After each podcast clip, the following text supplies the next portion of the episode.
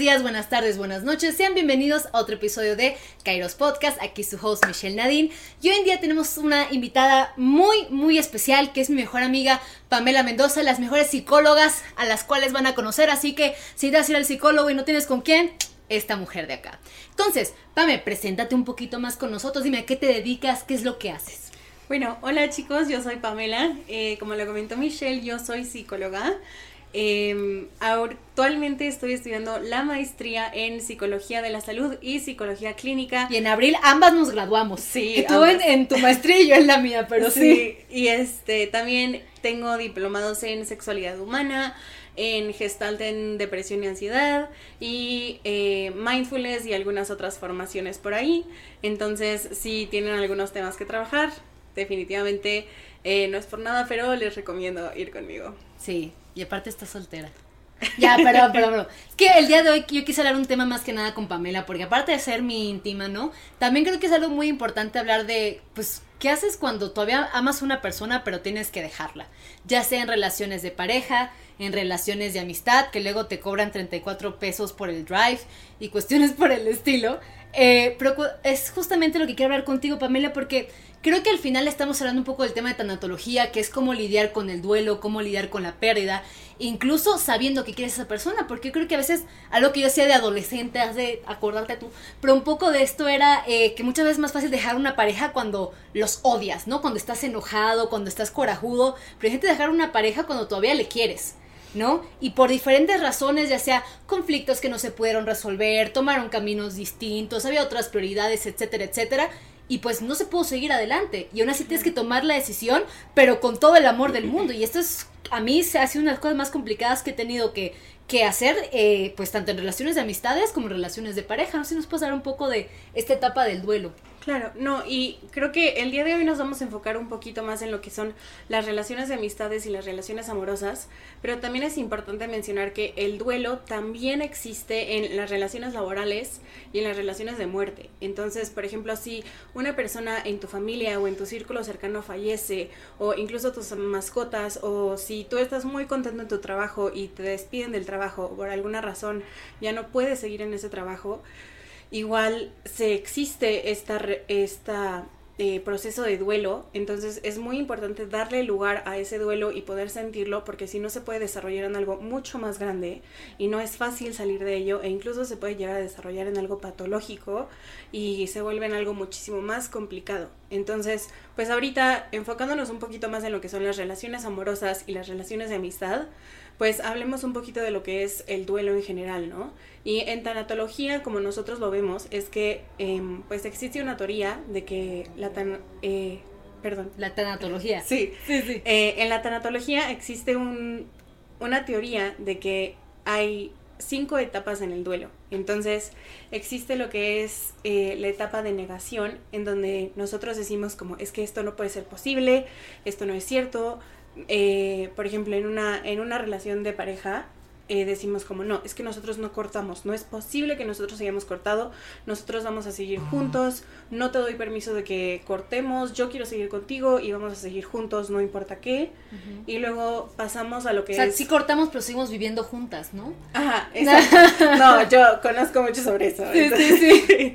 luego pasamos a lo que es la ira. Entonces sentimos como muchísimo enojo y puede ser enojo a nosotros o puede ser enojo hacia nuestra pareja o múltiples parejas, aquí se vale de todo.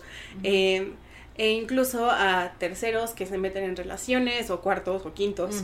Eh, y como simplemente muchísimo enojo y después de este enojo, que es la segunda, existe la tercera fase que es la negociación. Entonces, poder encontrar de donde sea el cómo soluciono esto. Entonces, es, bueno, entonces, que si estamos juntos, pero te doy permiso de acostarte con quien quieras. O vamos a abrir la relación, de seguro se va a arreglar todos nuestros problemas. Sí, sí, y eso hoy en día siento que se da muchísimo. El, hay que abrir la relación, aunque una persona no quiera o hay que intentar manejarlo y encontrar muchas diferentes soluciones para poder estar juntos o hay que em, no respetar los límites para poder seguir en esta amistad. Entonces, em, pues empiezan a, a, perder como estos límites dentro de la relación en la etapa de negociación, ¿no? con tal de conservarlo, imagino, no, no lidiar con la pérdida en este caso, ¿no? Ajá, exacto. Luego está em, pues la parte de depresión, ¿no? En donde ya nos empieza a caer el 20, empezamos a decir no, porque a mí esto es lo peor que me ha pasado en el mundo. Empezamos Jamás voy a... salir adelante, no voy a conocer otra persona igual, etc. Ajá, exacto. O empezamos a caer en esta depresión de es que yo soy la peor del mundo, es que soy la más fea, o todo fue mi culpa, o... No soy suficiente, bla, bla, bla. Exacto. O, sí, sí, sí. O sea, como que mucho echar culpas y sentirnos lo peor del mundo, ¿no? Y la quinta fase es esta de la aceptación, ¿no? Finalmente el sentirnos libres, el sentir que todo pasó por algo y fue como un motivo intrínseco en el que ya por fin me siento libre y el por fin ya no me siento atada a esta relación y ya por fin estoy en paz y estoy descansando. Entonces existen estas cinco etapas, que es nuevamente la negación. Ajá, la negación, la ira, la negociación, la depresión y la aceptación. Entonces, usualmente se pasan en ese orden, pero no necesariamente se tienen que pasar en ese orden y no necesariamente la pasas una sola vez. Puedes irte saltando, puedes ir regresando, pero este usualmente se pasan por esas cinco etapas. Claro, pues es que para nada es un proceso lineal, ¿no? Y de repente nos preguntamos, bueno, ¿y cuánto dura eh, este tema de, del... Ay, como lo que habíamos dicho al principio, las... El duelo. Ah, el duelo, perdón. ¿Cuánto dura el duelo? Pues es que depende muchísimo, ¿no? De la persona, de las circunstancias. También me imagino que es mucho más complicado pasar tu duelo, ponte tú en la situación donde sigues teniendo que ver a esa persona.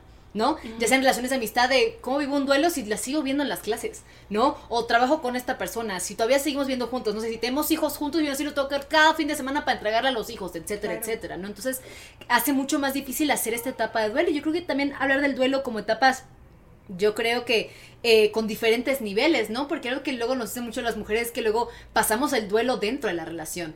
Uno pensaría que el duelo se pasa una vez que decimos, bueno, ya hasta aquí pero hay duelos que uno vive durante un proceso de relación de pareja, de amistad, de trabajo, etcétera, etcétera, donde uno como que se va haciendo de la idea como que como que no está jalando, pero vamos a ver si sí, pero vamos a ver si no y de repente es como de, bueno, creo que ya hasta aquí quedamos, ¿no? Entonces creo que ese es un proceso también un poco complicado, no sé, nos puede hablar un poco de eso.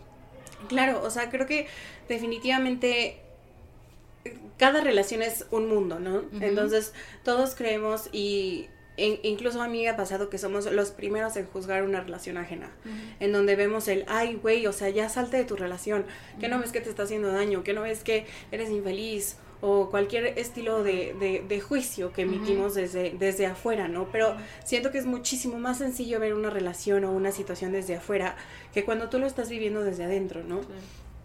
Em, pero cada relación es un mundo y uno puede ser monógamo, puede ser polígamo, puede ser poliamoroso, lo que sea, pero creo que uno sabe cuándo es momento de salirse de una relación. Sin embargo, nunca es algo sencillo. Y como tú lo comentabas, puede ser diferente cuando tienes hijos, cuando eres soltero, cuando tienes una mascota. Yo me salí de mi relación teniendo una mascota y para mí esa mascota es el amor de mi vida y lo extraño cada día y para mí sí fue como súper complicado ponerme de acuerdo de quién se queda la mascota, quién paga qué, cuándo nos vemos para cambiarnos la mascota. Si tú te vas y yo me voy, ¿quién se queda el perro? Sí, ¿no? literal. Sí, Jessie, Joey, ¿dónde estás? Sí, sí, Pero, este, o sea, sí creo que cada relación es totalmente diferente. Y pues lo importante es saber qué es lo que te acomoda a ti. Claro. Pero sí creo que cuando terminas una relación, cuando a ti te sigue gustando una persona o la sigues amando, sí es un proceso, pues muy doloroso y tienes que darle lugar a esos sentimientos. Porque un proceso de duelo puede llegar a durar hasta dos años. Wow. Entonces, si dura más de dos años, ya se considera un duelo patológico y definitivamente sí se necesita ya un proceso terapéutico. Yo diría que la terapia, como dice eh, Odín Duperón, es eh, leche, huevos y terapia. Pero, em, entonces, si estás llevando como un proceso de duelo, acércate a un terapeuta, pídele ayuda em, y va a ser el proceso mucho más sencillo, pero si ya llevas en un duelo más de dos años, definitivamente acércate con un terapeuta para que te ayude como con todo ese proceso de, de pues sobrellevar el duelo, ¿no? Claro. Y justamente uno a veces piensa que se debe uno de quedar en la relación porque hay amor, pero a veces el amor no es suficiente a veces es respeto, a veces es planes en común juntos, ¿no? Principios, ¿no? Prioridades que si no están alineados, yo creo que ese es el problema de las relaciones actuales, yo creo que ya más a nuestra edad. ¿no? Donde empezamos a ver, donde empezamos a conciliar no solamente acuerdos básicos de pareja, sino acuerdos en el futuro. ¿Qué es lo que tú quieres? ¿Qué es lo que yo quiero? Queremos vivir en el mismo país, ¿no? Tenemos las mismas metas, los mismos objetivos y creo que algo duro es justamente en nuestra, pues sí, en, nuestro, en nuestras historias que conocemos, ¿no? ¿Qué tanto en realidad estamos en una relación que por más que haya amor, el amor no, no solapa, por así decirlo, los problemas que hay dentro de una relación.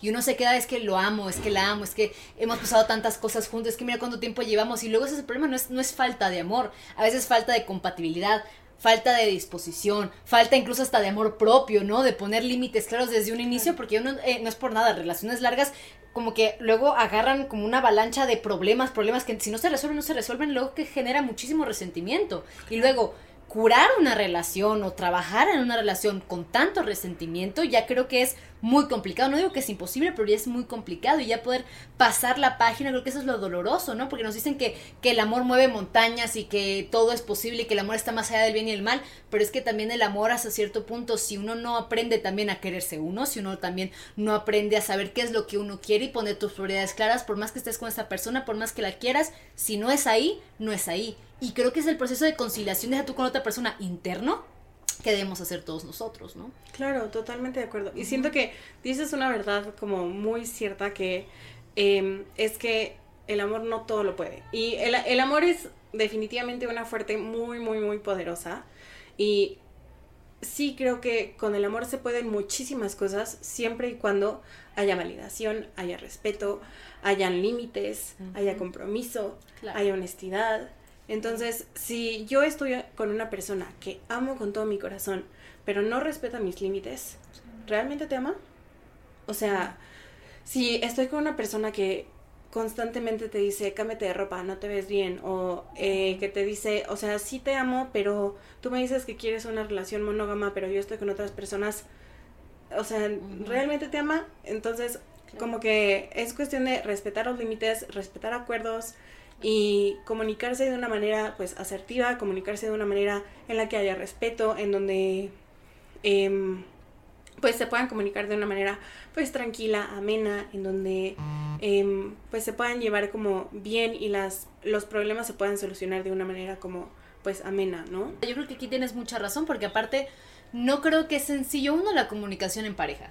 Claro. La comunicación en general. A mí me pasó eh, con una amistad, y esta historia ya tú te la, te la sabes, ¿no? Que de repente vienen guardando cosas que tú no sabes, sabes que algo no está bien, pero se van guardando cosas, se van guardando resentimientos, y dices, ya, no es por nada, no tenemos cinco años, no estamos en prepas, tenemos un pedo, nos sentamos y lo discutimos y vemos cómo lo resolvemos.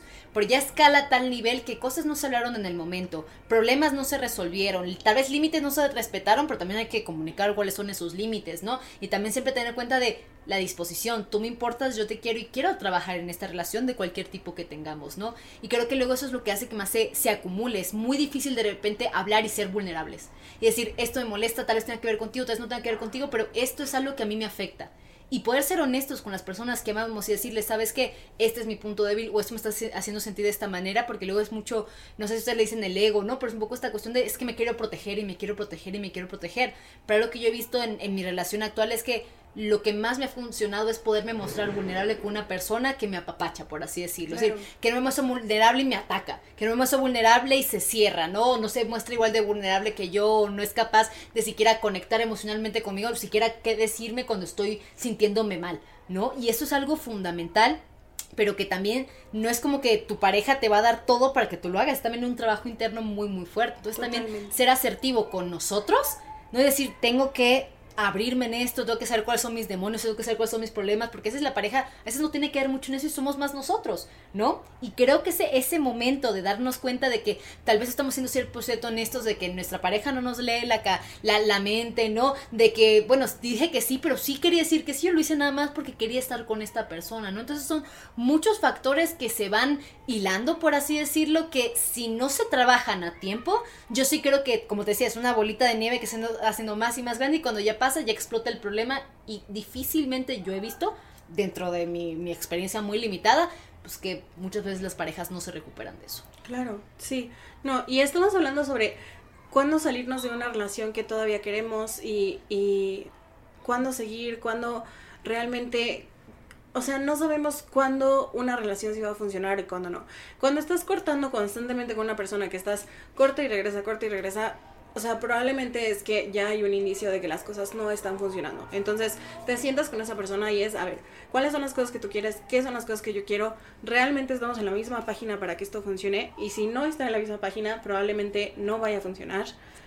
Y también, o sea, si puede ser que tengan los mismos planes a futuro, pero que en este momento las cosas simplemente no están en la misma página. Y pues eso también puede ser que en este momento no sean indicados, pero que en un futuro se vuelvan a encontrar y que tal vez sí funcione. Pero en mi caso, por ejemplo, en donde cortamos y después volvimos a regresar, las cosas no funcionaron. Entonces, yo siempre... La primera, la segunda, la tercera, la cuarta o la quinta. Solo cortamos una vez, pero bueno. Em, ah, ah. Pero bueno, el punto es que em, yo antes era como súper creyente de que si uno corta, cortó por algo y ya no se regresa.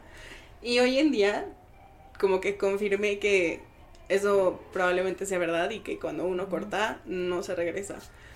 Pero sí creo que puede haber ocasiones en donde cuando uno es muy chiquito, se es muy inmaduro y puede que uno pueda reconectar en 40 años o 30 años o 20 y que en ese momento de futuro se, sea diferente y se pueda volver a reconectar. Pero sí tiene que haber un trabajo interno.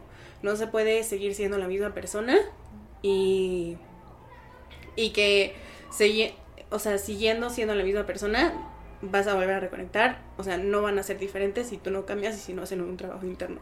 Sin embargo, si estás en una situación de riesgo en donde constantemente te invalidan, en donde te golpean, en donde te violentan de cualquier tipo de manera, psicológica, manipulación, que te las tengas que consolar cuando de hecho ellas te hirieron, ¿no? Ajá, Es que me lastima que me digas que te lastimo.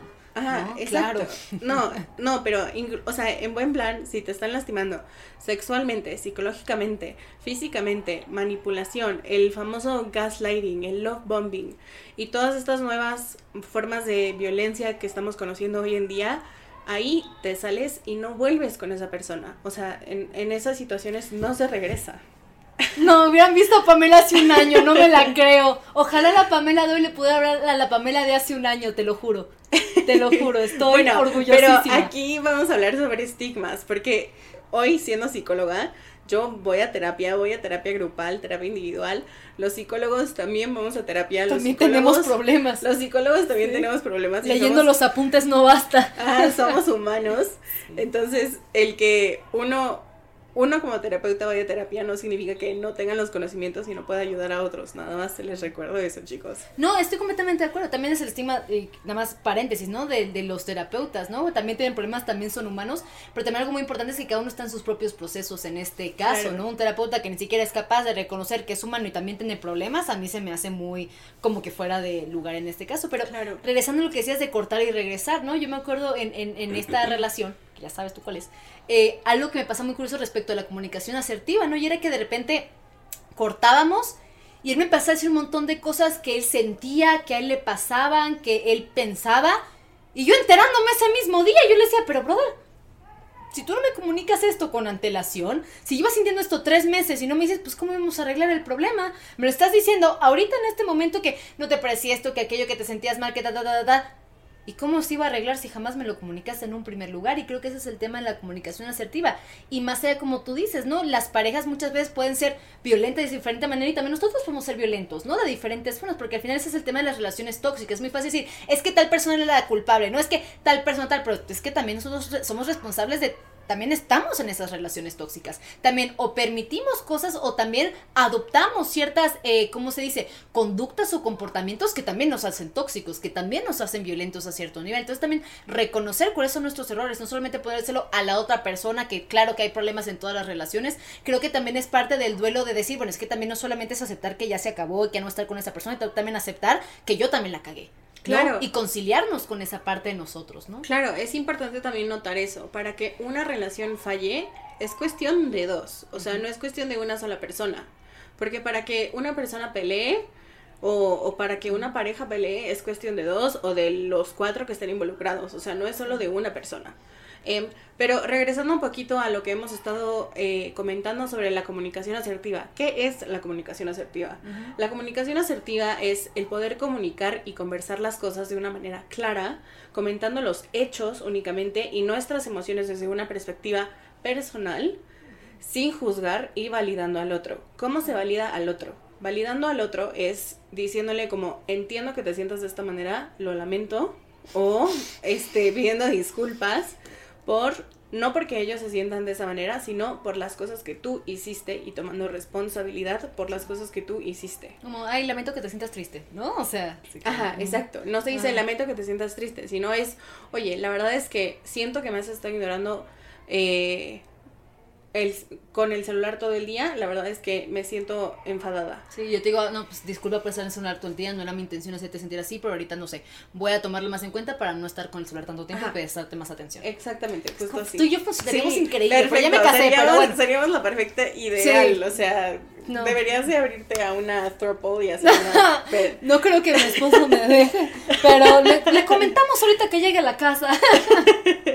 Para que una comunicación asertiva funcione de una manera efectiva, eh, es importante vulnerarse, ¿sí? Entonces, ¿cómo se ve el vulnerarse? Esto es el conectar con sus emociones y el darse cuenta de que nosotros también cometemos errores, el que nosotros también sentimos y que nuestras emociones son válidas y este el darnos el permiso de sentir estas emociones, ¿no? El darnos cuenta de que cometemos errores y que al cometer errores no valemos menos o que somos malas personas y que simplemente somos humanos y que merecemos amor y respeto como cualquier otra persona. Ajá. Y al momento de también comunicarnos con otras personas es el hablar con un lenguaje como abierto, volteando a ver a la persona, con un tono de voz como tranquilo, sin levantar mucho la voz, sin gritar. Luego, lo que me dice mi esposa es no tanto lo que dices, sino cómo se dice. Exacto. ¿No? Sí, sí. Justamente. Entonces, em, pues siento que si estamos mucho en contacto como con estas partes de nosotros, la comunicación va fluyendo y el respeto y la validación se va dando de manera natural. Claro, que yo sí creo que es algo que se da de buenas a primeras. El problema es que cuántos de nosotros conocemos relaciones donde ese tipo de comunicación se da. En la familia, cuántas veces tenemos esa comunicación asertiva en un primer lugar, luego hasta con las amistades y lo demás. Entonces, creo que aprender a hacer esto es lo que he aprendido mucho con mi pareja, es en la práctica. Es cómo lo aprendes a hacer haciéndolo. Claro. O sea, hay un manual, ahorita Pamela te lo está diciendo porque es la experta en el tema, ¿no? Pero también es, bueno, es no solamente es decirlo de dientes para afuera, sino, bueno, cómo lo empezamos a poner en práctica, lo de vulnerarse y sentir las emociones, a veces es, me va a poner en una situación que tal vez, te voy a decir algo que me va a poner, ponte tú, abierta, que me puedan lastimar.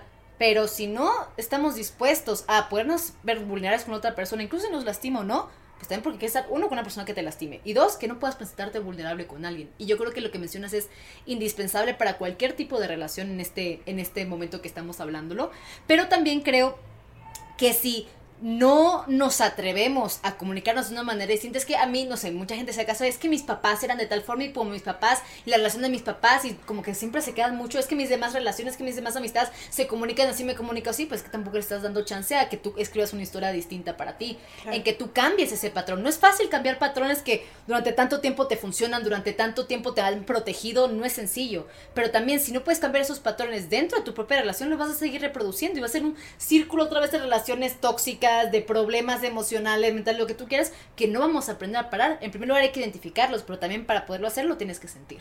Claro. ¿No? Claro. Sí. Siento que algo que, em, o sea, en mi relación pasada hicimos muchísimas cosas mal, pero siento que algo que hicimos muchas cosas bien fue que nosotros aprendimos maneras de comunicarnos en nuestras familias como un poco disfuncionales y entre nosotras como que nos esforzábamos constantemente en comunicar las cosas de manera efectiva, en respetarnos, escucharnos, como que poder validarnos y como que siempre estar abiertas a tener como esta conversación, ¿no? Y yo siempre he sido como el que la vulnerabilidad siempre es la respuesta. Por más complicado que sea comunicarte con una persona y el como que decir, uy, perdón, la cagué, lo siento, por más difícil que sea, siempre es más importante y mejor opción hacer eso a que ponerte a la defensiva y mentar madres y ser grosero que que el poder pedir disculpas y el poder comunicarte de una manera como más efectiva. Y yo creo que con mi pareja pasada sí logré como comunicarme de una manera efectiva y eso la verdad es que yo le agradezco infinitamente a mi pareja. No, y no creo que solamente eso con tu pareja pasada, porque aquí ya sé que no luego no tengo muchas cosas buenas, pero algo que sí es cierto y que de repente dices, no mames, ¿no? Pero que por más que doliera se decían la verdad. Claro. ¿No? O sea, por más fuerte y al final la verdad salía, ¿no? Tarde o temprano.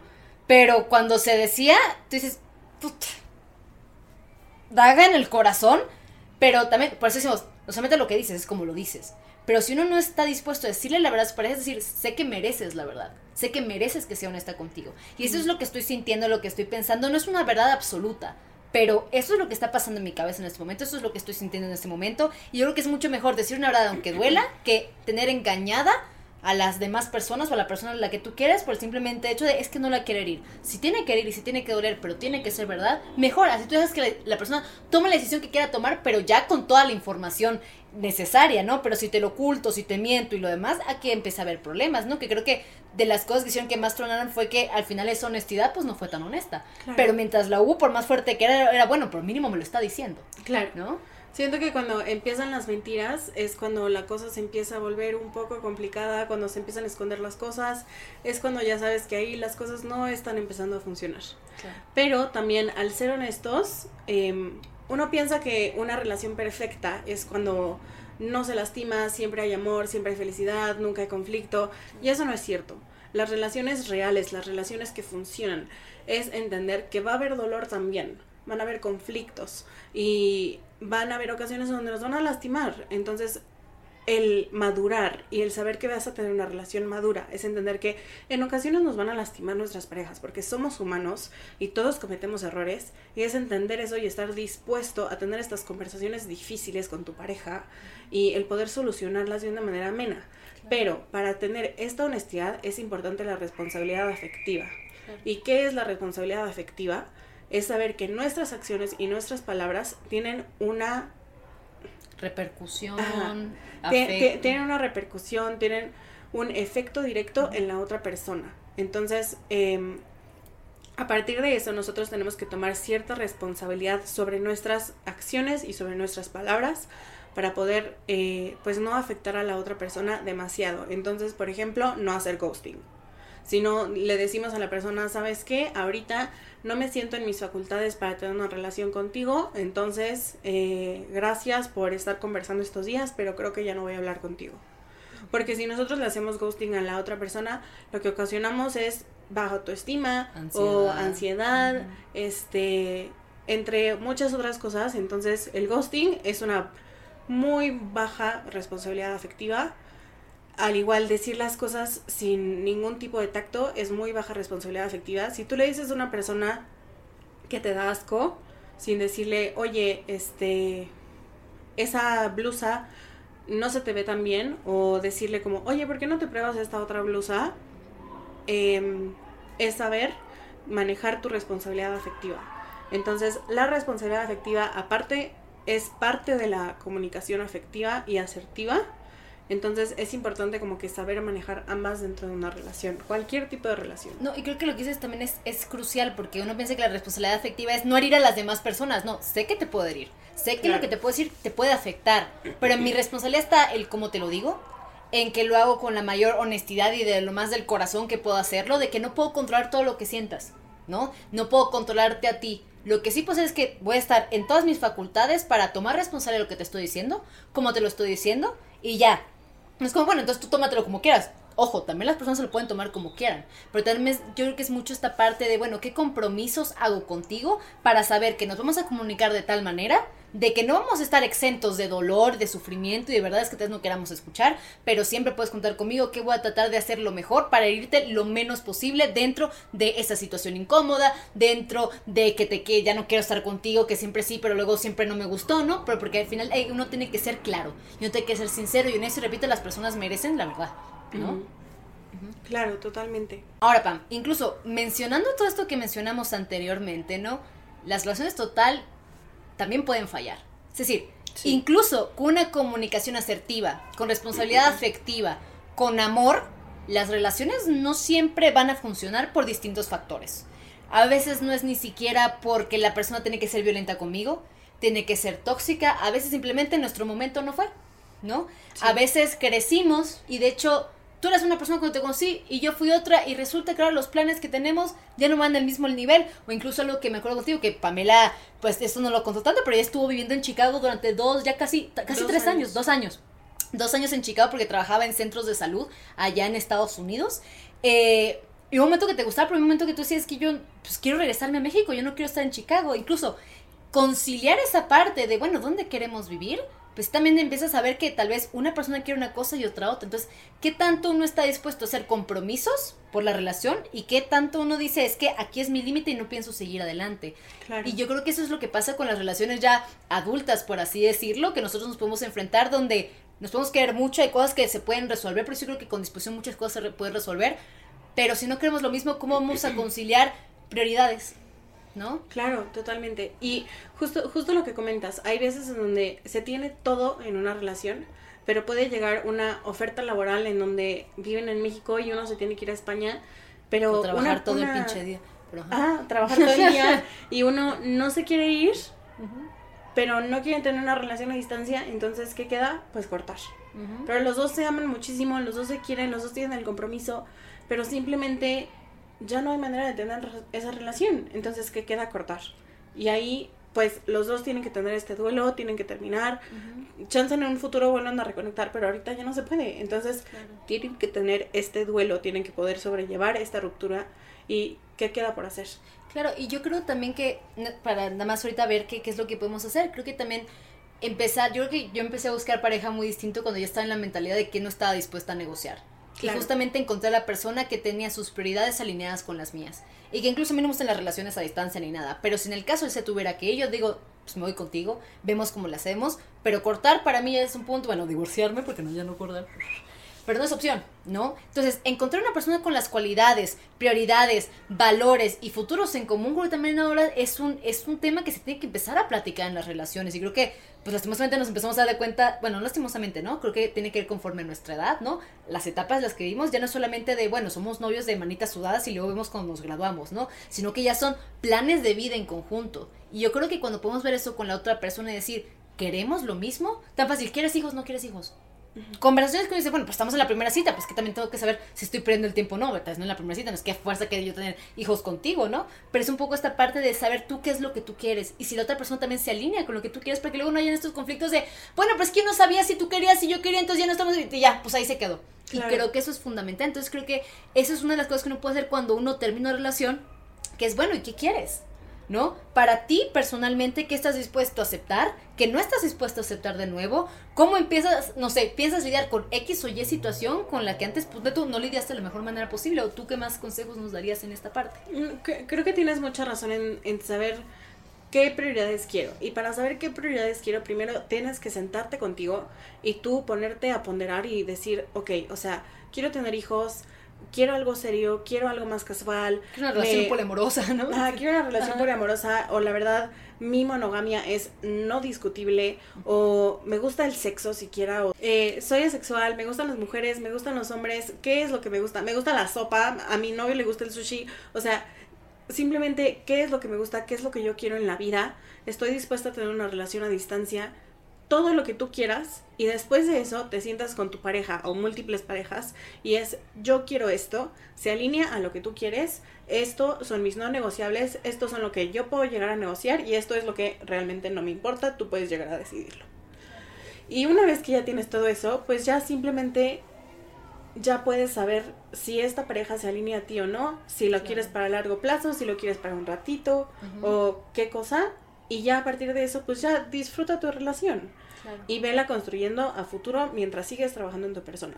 Porque una vez que ya tienes esa conversación, no es como que ya me dejo de esforzar en mi relación y ya está todo hecho. Te tienes que seguir esforzando en esa relación constantemente en el futuro, porque una relación no es te esfuerzas un ratito y ya. O sea, es te esfuerzas toda la vida. Aunque ya estés casado, aunque ya tengas ocho hijos, aunque todo te sigues esforzando. Aunque estés en la tercera edad y ya estés en tus últimas, te tienes que seguir esforzando. Claro. Entonces, eh, pues simplemente es saber cuáles son tus prioridades y volver a revisitar estas decisiones cada cierto tiempo. Y no sé si quieras mencionar algo más como para decir, bueno, pues, ¿y qué hacemos cuando tenemos que dejar una relación amando a alguien? Claro, o sea, creo que lo que importa es, ya dejaste tu relación, ya no puedes hacer nada al respecto, ya estás solo. Ahora, ¿qué queda? ¿Qué hacemos? ¿Cómo nos protegemos a nosotros? ¿Cómo cuidamos ese corazoncito apachurrado? Bueno, lo primero es darle lugar a esas emociones. Siente esas emociones. Si te sientes triste, si te sientes enojado, si te sientes en tu etapa de negociación de, oye, y si intentamos esto y si no sé qué, y hay veces que incluso nos sentimos en esta etapa de negociación ah, cuando ya no estás en la relación. Pero ya no puedes hacer nada al respecto.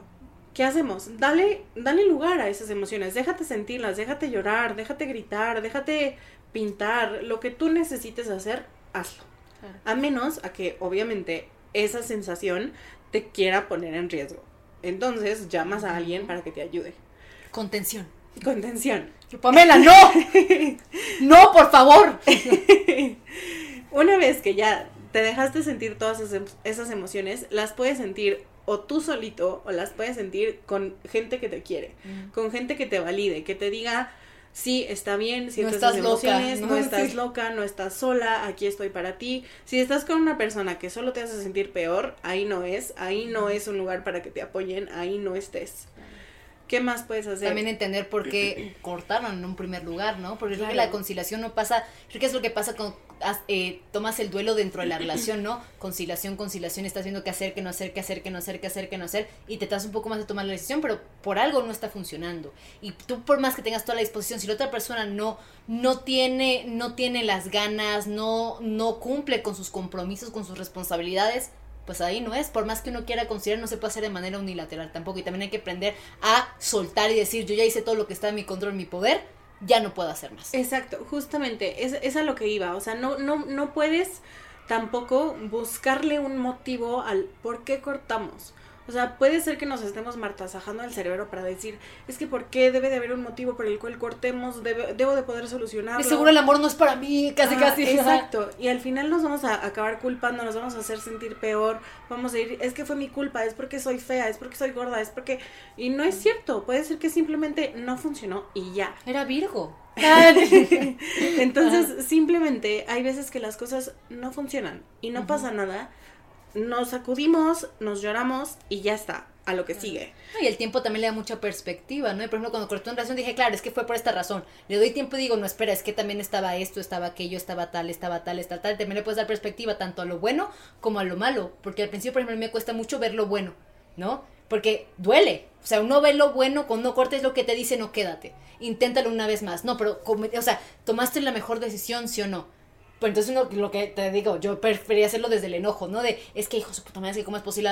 Pero después cuando le empiezas a dar tiempo y perspectiva, dices, a ver, hubieron cosas buenas, como hubieron cosas malas, y si uno lo pone en la balanza, por más que hubieran cosas buenas, las malas no eran, no eran negociables, no era hacia donde yo quería ir, había cosas que se podían resolver o no, y ahí uno lo empieza a hacer, pero también es el tiempo del duelo, como tú dices, ¿no? Claro. Las cinco etapas, como tú dices, no son lineales, vas a ir saltando, vas a ir consciente, vas a ir aprendiendo muchas cosas también, pero hay que darle tiempo y tiempo a las emociones y también sentirlas en este caso, como tú mencionas muy bien. Claro, totalmente. Y igual, cuando estás en esta etapa de duelo, rodéate de personas que te quieren. O sea, no hay, no hay nada que le sirva más al corazón a que estés con personas que te quieren y que te hagan sentir bien y que Aunque esté en Chicago y la otra en México, no importa. que le den un poquito de calidez a tu corazón y que te digan cosas bonitas y que eres bonita y que te quieren y eso eso te va a dar calidez a tu corazón y te vas a sentir mucho mejor. Haz cosas que te gustan, si te gusta ir por café, si te gusta leer, si te gusta este yo qué sé, romper vasos en un break room, lo que sea, o sea, haz ese tipo de cosas.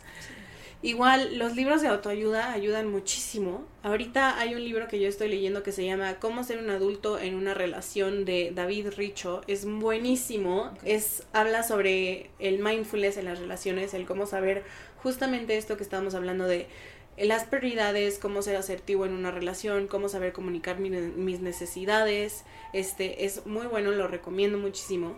Em, entonces, muchos, los libros de autoayuda y todo esto también nos sirven mucho para saber procesar nuestras emociones después de una ruptura.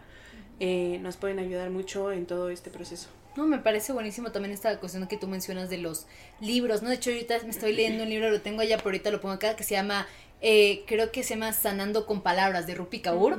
Es muy bueno porque también a mí me ayuda mucho, por ejemplo, la escritura.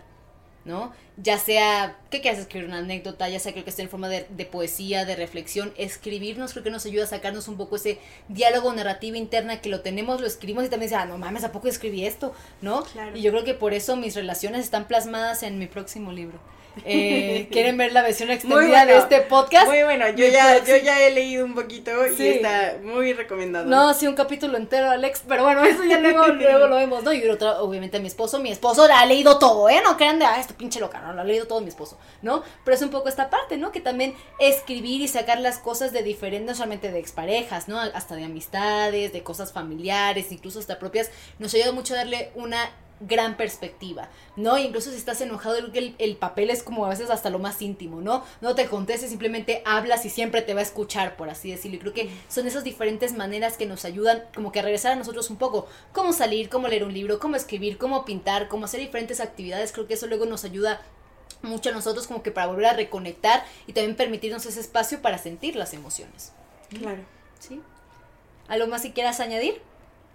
¿No? Que das terapias, que haces pasteles. Pero bueno, ¿algo más? ¿Segura? Bueno, ya saben que Pam aquí da terapia, la pueden seguir en sus redes sociales. ¿Tienes algún número de contacto o algo así para que hablen contigo? Bueno, de hecho no tengo redes sociales, pero tengo un correo al cual me pueden mandar cualquier duda que tengan. Este, igual mi número celular lo puede agregar ahí este ¿Segura? ¿Tu celular? Pues sí. Yo digo que tu correo. Tu correo, Pam. Hay gente loca, hay gente loca, hay gente loca. Bueno. Tu correo. Está bien. Bueno, eh, en realidad no tengo redes sociales, pero les puedo dejar mi, eh, mi correo, que es mi contacto para mis terapias. Entonces, mi correo es pamela.mendozamo.gmail.com. Ahí me pueden contactar para lo que necesiten.